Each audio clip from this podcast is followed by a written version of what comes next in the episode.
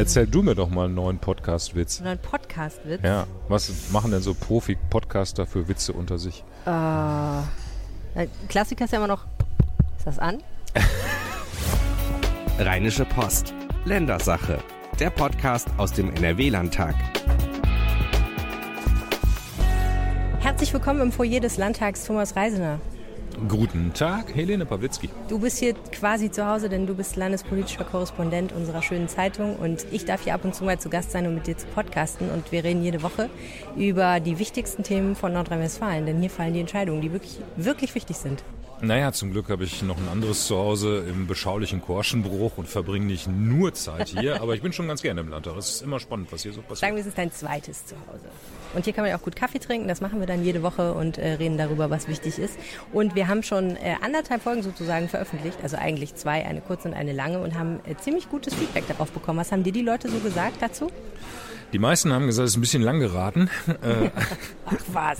Aber ähm, sie haben auch gesagt, dass das eine neue Form ist, Landespolitik und landespolitische Berichterstattung zu präsentieren und kann man bequem hören beim Autofahren und so. Also überwiegend war das äh, Echo positiv. Das ist schön. Auf Twitter haben auch ein paar Leute ähm, geschrieben, ähm, HOJ zum Beispiel, at HOJ, hat mir heute den Flug von Köln nach Hamburg verkürzt, schreibt er über unseren äh, ersten beiden Podcast-Folgen. Das hat mich sehr, sehr gefreut. Er hat aber auch äh, geschrieben, allerdings fand ich das Hintergrundgeklappere auf Dauer störend. Das stimmt natürlich. Hier ist ein Coffeeshop und hier sitzen Leute und reden. Ein bisschen klappert es im Hintergrund. Wir bemühen uns aber um eine technische Lösung. Und äh, Pepe der Elo, at P-Haus, hat geschrieben, unter anderem, er findet auch, die Hintergrundatmosphäre ist ein bisschen laut. Die Idee aus dem Landtag, mal mehr Hintergrundwissen herauszuholen, finde ich sehr gut. Mich hat besonders gefreut eine Zuschrift von Bernd Jolitz, ein netter Kollege aus unserer Redaktion. Der hat gesagt, Landespolitik interessiert mich eigentlich nicht so, aber Helene und Thomas muss man einfach lieben. Oh, das ist nett. Ich durfte auch schon mal mit, äh, mit Bernd podcasten. Wir haben, er hat mir in einer Folge Fortuna erklärt. In einer anderen Folge waren wir zusammen bei dem Boxer Timo Rost. Das war super. Ist auch ein großer Podcaster. Schöne Grüße an Bernd und vielen Dank an alle fürs Hören und fürs Feedback. Macht bitte weiter so. Äh, wie gesagt, an dem Geklappere arbeiten wir. Und äh, wenn ihr uns hören wollt, findet ihr uns ähm, unter anderem auf RP Online, also www.rp-online.de slash Ländersache. Da hört ihr uns vielleicht gerade. Ihr findet uns mittlerweile aber auch auf Spotify. Hurra! Yeah, yeah. Und auch in eurer Podcast-App. Und bevor wir zu den beiden Themen kommen, die wir uns rausgesucht haben für diese Woche, müssen wir einmal über eine Entscheidung äh, sprechen, die am Freitagabend gefällt wird. Ähm, beziehungsweise, wenn ihr diesen Podcast hört, gefällt worden ist. Es geht um den Parteivorsitz der Bundes-SPD. Ja, Nordrhein-Westfalen hat den größten Landesverband der SPD, ähm, was nicht bedeutet, dass dieser Landesverband besonders stark ist.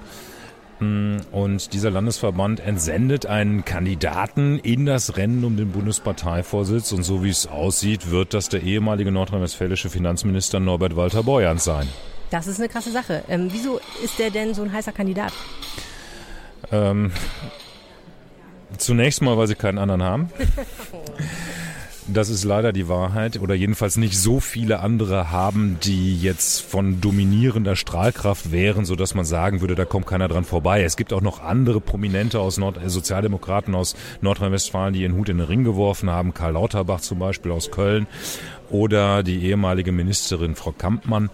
Äh, aber Walter Borjans ist schon eine Marke geworden, weil er auch international bekannt wurde als äh, Steuersünderjäger. Das ist der, der immer diese ganzen Steuer-CDs aufgekauft hat, wo dann plötzlich alle kalte Füße kriegten und ihre privaten Geldverstecke in der Schweiz und in Luxemburg und sonst noch wo äh, schnell mal eben dicht gemacht haben, weil sie alle Angst vor Walter Borjans hatten. Das kam gut an bei den Steuerzahlern. Und wofür steht er jetzt, wenn er jetzt Chef von der SPD wird? Ja, schon für steuerliche Gerechtigkeit. Ähm, das nehme ich ihm ab, so wie soziale Gerechtigkeit und Gerechtigkeit schlechthin ja auch das Markenzeichen der SPD ist. Ähm, allerdings dürfen wir Journalisten ja immer auch so ein bisschen Wasser in den Wein kippen. Das, was er auf der einen Seite für die Steuergerechtigkeit getan hat, indem er eben halt äh, Steuer-CDs eingekauft hat und da den Leuten so ein bisschen ähm, eingeheizt hat, die es mit dem Steuerzahlen nicht so genau nehmen hat er auf der anderen Seite mit beiden Händen wieder ausgegeben. Also die Haushaltspolitik, die er gemacht hat, war nicht so solide, wie er das immer so für sich in Anspruch genommen hat. Ah, die solide Haushaltspolitik, ein Lieblingsthema von Thomas Reisner, auf das wir gleich noch in epischer Breite kommen werden. Ähm, das erste Thema, was wir uns für heute überlegt haben, ist eins, das die vergangene Woche bewegt hat. Thomas, bist du eigentlich Deutscher? Äh, ja. Hast du sogar einen Migrationshintergrund? Nein. Ich schon, habe ich festgestellt. Ich, äh, du hast einen Mi Ja, komisch, ne?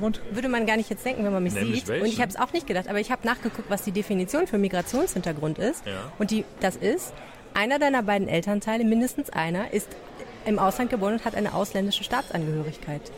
Ich komme aus einer total deutschen Familie, aber die Eltern meines Vaters sind in den 50er Jahren nach Brasilien gegangen, um da in der Kirche zu arbeiten. Und deswegen ist mein Vater in Brasilien geboren und hat die brasilianische Staatsangehörigkeit. Der hat den Doppelpass. Wie cool. Ja, ich, ich habe Migrationshintergrund. Interessant. Interessant. Jetzt, das wirft jetzt interessante Fragen auf in Bezug auf das folgende Thema. Und zwar, ähm, ich sitze ja gegenüber in der Lokalredaktion unserer Polizeireporterin Stefanie Geilhausen und die hat ja, ähm, letzte Woche, am Wochenende, glaube ich, einen Artikel geschrieben darüber, dass die Düsseldorfer Polizei ab jetzt sofort die Nationalität von Straftätern in ihrer Pressearbeit nennt. Und wenig, ich glaube zwei Tage später kam dann die Meldung, auch unser Innenminister in Nordrhein-Westfalen, Herbert Reul, ähm, wird einen neuen Erlass machen, dass die Polizeien in Nordrhein-Westfalen das tun sollen. Und zwar sollen sie eben, wenn sie Pressearbeit machen und über einen Straftat berichten, wenn sie wissen, welcher Nationalität der Täter hat, dahinschreiben, welche das ist. Auch wenn es Deutsch ist natürlich, grundsätzlich ist das so. Ja, da macht Herr Reul sich das ein bisschen einfach. Der sagt, wir als Polizei oder als Innenministerium, wir veröffentlichen das erstmal und wir überlassen es dann den Redaktionen, ob sie von diesen Informationen Gebrauch machen oder nicht. Das ist natürlich eine halbseidene Argumentation. Letztendlich setzt er die Täterschaft, die Nationalität der Täter in die Welt und die ist auch ohne redaktionelle Übersetzung abrufbar auf den Webseiten des Innenministeriums. Es war schon eine Grundsatzentscheidung, die er da getroffen hat. Wir müssen, glaube ich, noch mal kurz sagen, warum das so ein heißes Eisen ist. Das war ja ganz lange ist das ja schon eigentlich ein Problem, vor allen Dingen für Journalisten. Bisher ist es ja so gewesen, ganz früher war es so, die Nennung der Nationalität laut Pressekodex machte man nur dann, wenn in Anführungsstrichen es eine inhaltliche Relevanz dafür gibt. Also wenn man sagen kann, es gibt einen inhaltlichen Grund, warum man das tut. Das Problem ist natürlich, das ist ein totaler Gummiparagraph. Ne? Da kannst du dir alles Mögliche drunter vorstellen. Wann ist es inhaltlich relevant, ob ein Vergewaltiger Rumäne, Brasilianer, Deutscher oder Amerikaner ist? Wann ist es relevant, ähm, ob ein Dieb, welcher Nationalität ein Dieb ist? Also das ist ziemlich schwierig gewesen. Dann kam die Kölner Silvesternacht. Es gab viel Kritik äh, an diesem, ähm, an dieser, in dieser Regelung und äh, der Pressekodex wurde geändert. Es wurde gesagt, ähm, nur dann, wenn es ein öffentliches Informationsinteresse gibt, sollte man die Nationalität von Straftätern nennen. Der Hintergrund war, dass man einfach versucht hat, das für Journalisten einfacher zu machen, weil das, dieser Begriff öffentliches Informationsinteresse natürlich äh, einer ist, mit dem wir sehr viel arbeiten, weil wir oft öfter abwägen müssen, hat, ist das öffentliche Informationsinteresse so groß, dass die Berichterstattung sich lohnt, bei Bildberichterstattung, bei Persönlichkeitsrechten und so. Aber im Endeffekt muss man sagen, so wirklich eine Besserung hat das nicht gebracht, denn auch das ist natürlich einfach eine Abwägungsfrage. Ne? Man kann es eigentlich nicht so klar sagen. Und jetzt ist eben die Idee, die Polizei nennt immer und die Redaktionen müssen sich weiterhin überlegen, was sie damit machen. Ja, das Ganze muss man ja in so einen etwas größeren Kontext einordnen. Es geht ja nicht nur um uns Journalisten und nicht nur um die Polizei, sondern es geht ja um die grundsätzliche Frage, ähm, hat Kriminalität etwas mit der Herkunft der Täter zu tun? Ähm, und da gibt es eben halt zwei Lager. Die einen sagen eben halt, das ist ganz gefährlich, wenn man diesen Aspekt thematisiert, weil man dann schnell Ressentiments gegenüber Minderheiten schürt. Das ist ja auch nicht von der Hand zu weisen. Wenn wir jetzt äh, dreimal hintereinander eine schreckliche Gewalttat äh, von meinetwegen Marokkanern begangen hier in Düsseldorf haben, dann bekommen die Leute plötzlich Angst vor Marokkanern. Das ist ein ganz natürlicher Reflex. Das hat auch nichts mit Bildung zu tun, äh, sondern das ist äh, normal. Ähm, auf der anderen Seite gibt's dann wieder Leute, die sagen, gut, wir dürfen das aber nicht so lange verschweigen. Es ist nun mal so, dass wir Kriminalitätsphänomene haben, die was mit Zuwanderung zu tun haben. Auch das ist nicht von der Hand zu weisen. Es gab eben halt und gibt es teilweise auch immer noch äh, in Nordrhein-Westfalen, speziell in Köln, äh, große Schwierigkeiten, speziell mit Tätern aus Nordafrika.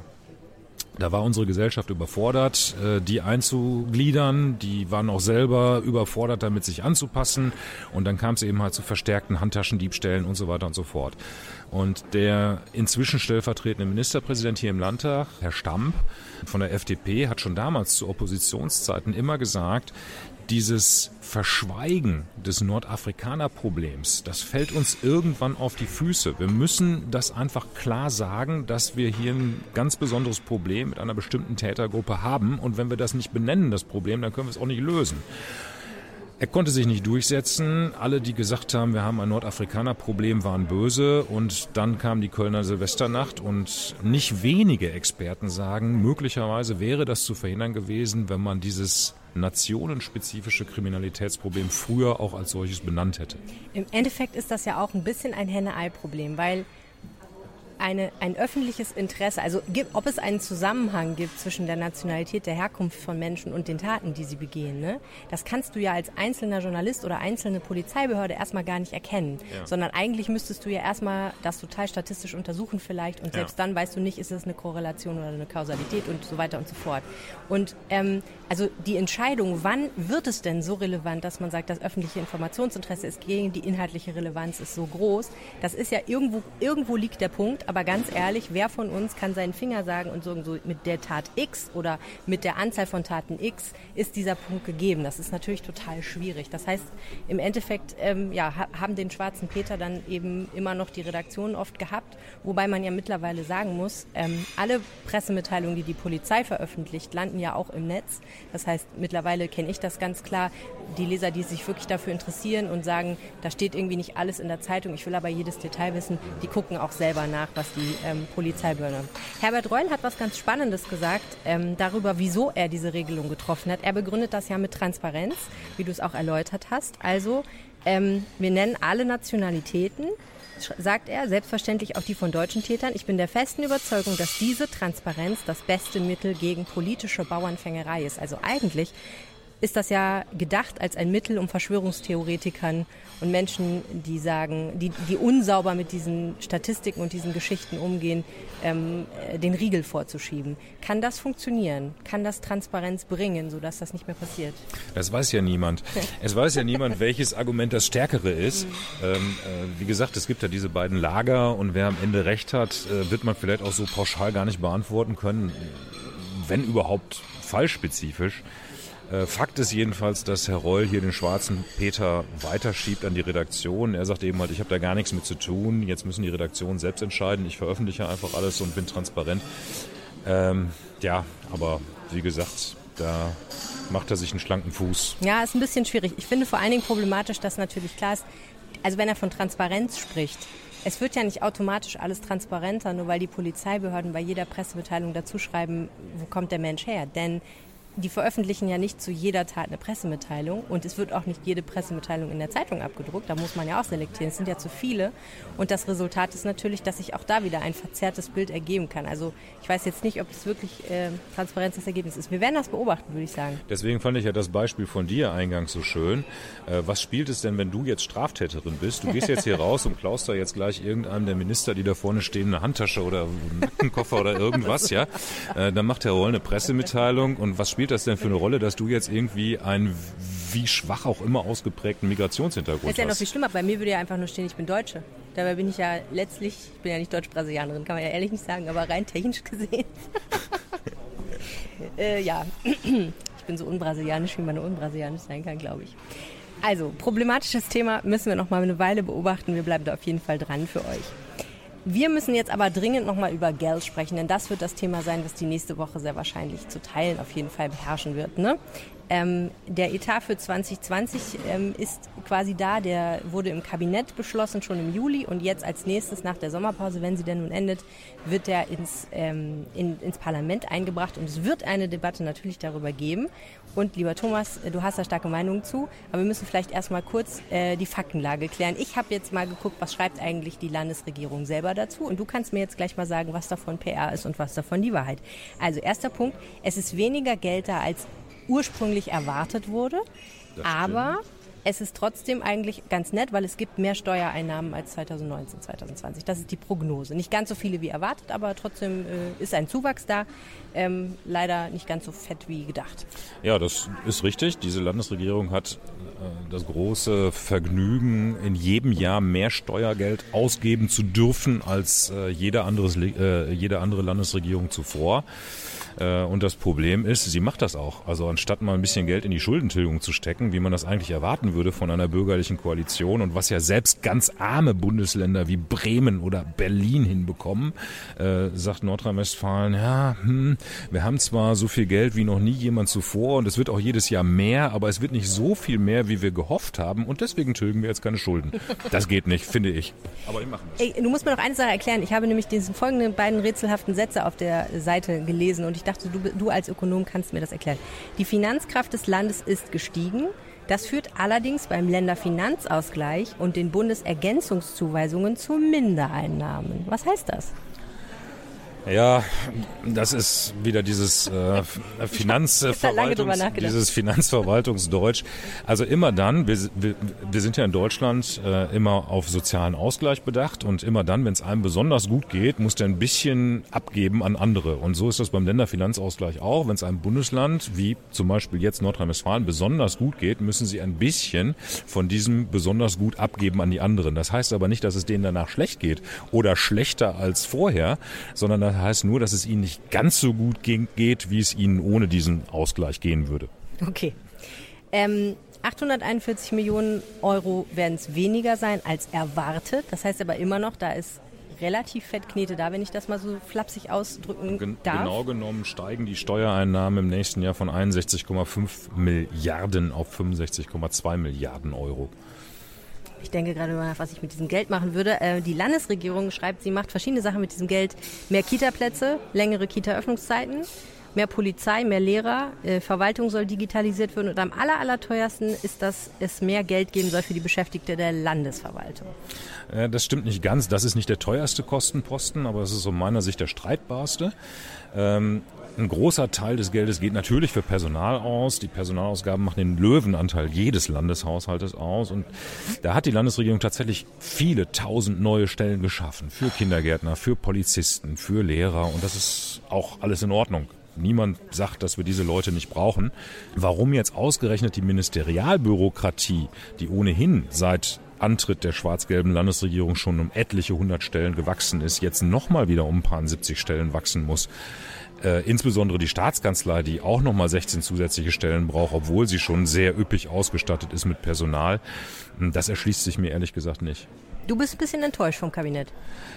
Ich will jetzt nicht sagen, dass ich vom Kabinett enttäuscht bin, aber von der Haushaltspolitik bin ich schon so ein bisschen enttäuscht. Also ähm, ähm, alle ähm, FDP und CDU-Politiker haben zu Zeiten der äh, zu ihren eigenen Oppositionszeiten, also als besagter Walter Borjans noch Finanzminister war, immer gesagt, der haut das Geld raus mit beiden Händen, das ist unseriös, das ist auch ungerecht den folgenden Generationen gegenüber, weil die diese ganzen Schulden abtragen müssen.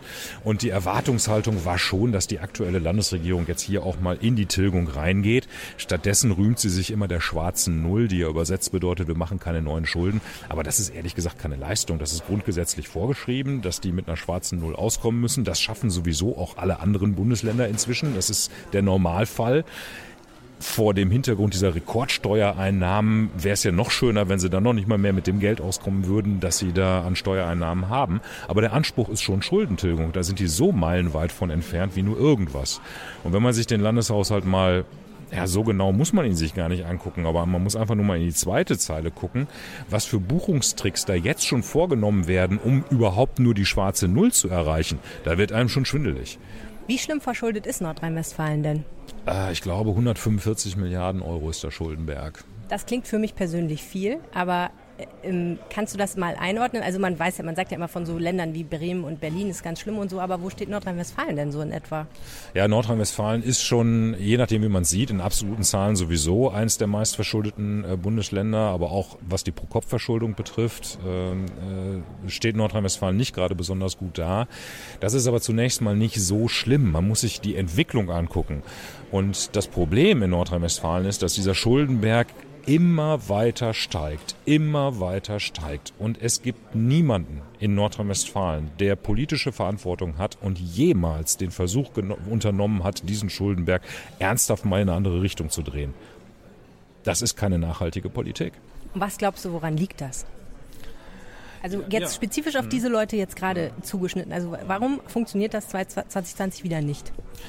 Ja, weil es für Politiker natürlich immer leichter ist, neue Förderprogramme auszuschütten, mehr Stellen zu schaffen bei der Polizei, äh, ein beitragsfreies Kindergartenjahr, ein zusätzliches den Wählern zu gönnen.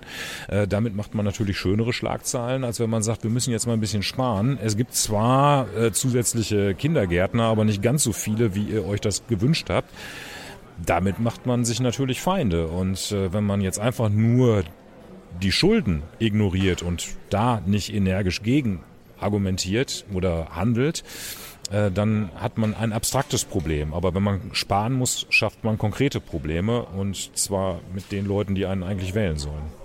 Warum ist es spannend, sich diese Generaldebatte anzugucken, die dann kommt, wenn der Haushaltsentwurf eingebracht ist? Also da interessieren mich zwei Sachen. Äh, die Opposition, die ja immer schnell mit der Kritik bei der Hand ist, wie wir Journalisten übrigens auch. Da interessiert mich mal, was die eigentlich für Sparvorschläge haben. Die kritisieren das ja, dass äh, hier der Haushalt so äh, geplant ist, wie gerade besprochen. Dann ähm, würde mich mal sehr interessieren, wie die Regierung, namentlich Finanzminister Lutz Lienkemper, darauf reagiert, wenn er auf seine ganzen Buchungstricks angesprochen wird. Einer davon ist, dass die ähm, Landesregierung, um die schwarze Null zu erreichen, auf Rücklagen zurückgreift, die eigentlich für schlechte Zeiten reserviert sind. Da sollen im nächsten Jahr 216 Millionen Euro aus diesem schlechte Zeiten Notsparstrumpf genommen werden. Äh, wenn das in Zeiten wie diesen, wo die Steuereinnahmen so üppig sind, schon notwendig ist, dann möchte ich nicht wissen, was passiert, wenn wir mal wirklich wegbrechende Steuereinnahmen haben, womit ja zu rechnen ist. Die Konjunktur trübt sich ja ein. Das ist so einer dieser Buchungstricks. Ein anderer ist, dass äh, die Landesregierung äh, mit 406 Millionen Euro Grunderwerbssteuer Einnahmen kalkuliert, was genau genommen eine Frechheit ist. Diese Landesregierung hat versprochen, die Bürger bei der Grunderwerbssteuer zu entlasten. Offenbar geht sie selber nicht mehr davon aus, dass das kommen wird und plant mehr ein, äh, plant 406 Millionen Euro äh, Grunderwerbssteuereinnahmen ein. Mich würde mal interessieren, äh, wie viel Geld sie eigentlich zurückgestellt haben, um das Wahlversprechen und auch das Versprechen aus dem Koalitionsvertrag, die Bürger bei diesem Punkt zu entlasten, mal zu erfüllen. Da sehe ich gar nichts von. Welche Schulnote kriegen die von dir, die Haushaltspolitiker? Ja, für diesen Etatentwurf? Also eine schwache Vier.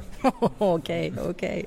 Versetzung Was kein Urteil über die gesamte Landesregierung ist, aber für nee, nee, die Haushaltspolitik klar. schon. Ja, du bist nicht glücklich Vier, damit, ja, alles so klar. Gerade eben, so gerade eben das äh, grundgesetzlich vorgeschriebene soll der schwarzen Null erreichen, aber kein bisschen mehr. Ja, schwache Vier. Okay, harsche Schulnoten von Thomas Reisner und jetzt bleibt natürlich noch eine Frage. Was sagt eigentlich unser Freund Herr Gebiel, der Chef der Landtagskantine zu alledem? Herr Gewühl, die Standardfrage der Woche. Was war das meistverkaufte Gericht? Diese Woche wieder die Klassiker, aber gefolgt von frischen Salaten und Bowls. Welche Klassiker? Also dieses Mal war das ein Schnitzel mit Pommes. Vielen Dank. Sehr gerne. Ja, das war Herr Gebiel von der Landtagskantine und wir sagen Tschüss. Die Ländersache äh, hört ihr nächste Woche wieder. Wenn ihr uns schreiben wollt, wie es euch gefallen hat, schreibt uns eine Mail an ländersache.rheinische-post.de. Mich erreicht ihr auf Twitter unter Helene Pawlitzki. Und mich demnächst auf Twitter. Ich bin noch nicht so weit. Das wird lustig. Oder ihr könnt uns auf Facebook schreiben. Äh, die Facebook-Seite heißt RP Online. Bis nächste Woche. Ciao. Tschüss, bis dann. Mehr bei uns im Netz www.rp-online.de